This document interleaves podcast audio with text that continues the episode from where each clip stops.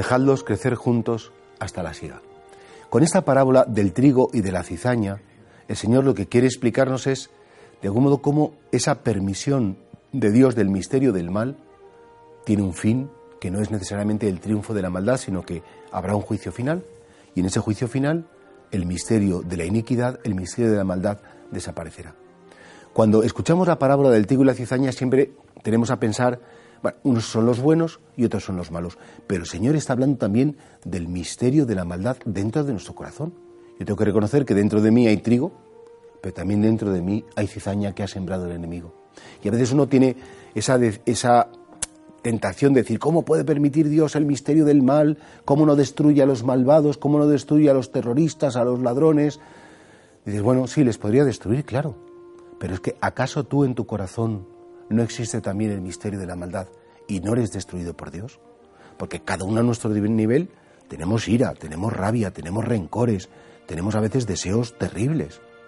Y sin embargo Dios espera hasta el último momento porque su misericordia interviene para que con nuestra libertad renunciemos al misterio del mal y nos abracemos al misterio del bien. Y por eso, qué bonito saber que al final el Señor quitará la cizaña de mi corazón que sí, es posible que yo, cuando llegue el final de mi vida, pues en mí no sea todo puro, que en mí no sea todo limpio, que en mí no esté todo bien, que quede todavía un poco de cizaña y el Señor, por su misericordia, pues por el purgatorio, pues me acabe de purificar. Lo importante es que yo no haga una elección por el mal, sino lo importante es que mis decisiones sean, Señor, a pesar de que existe la cizaña, a pesar de que yo veo la maldad en el mundo, pero también veo un poco la maldad en mi corazón, y si no la veo tengo que preocuparme porque efectivamente la hay, lo que pasa es que no me he dado cuenta que yo, Señor, te elija a ti, que el Señor decida por ti, que yo quiera que cada vez haya menos cizaña y más trigo. Es decir, que mi vida yo me tome en serio que tengo que luchar contra la rabia, contra la pereza, contra la ira, contra la, gula, tantas cosas que se dan en mí que a lo mejor las consiento y uy, no pasa nada, si eso al fin y al cabo sí, no tiene importancia.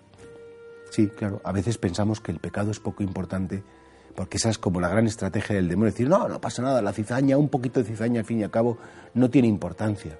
El pecado tiene mucha importancia, claro que sí, porque nos destruye, porque nos deshumaniza y sobre todo porque nos aleja de Dios, porque no deja que el plan de Dios se cumpla en nuestra vida.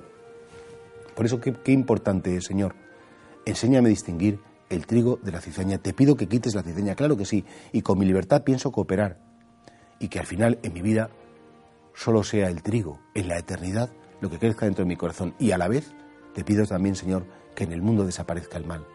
Tendremos que esperar al día del juicio, porque la paciencia de Dios es nuestra esperanza y es nuestra salvación.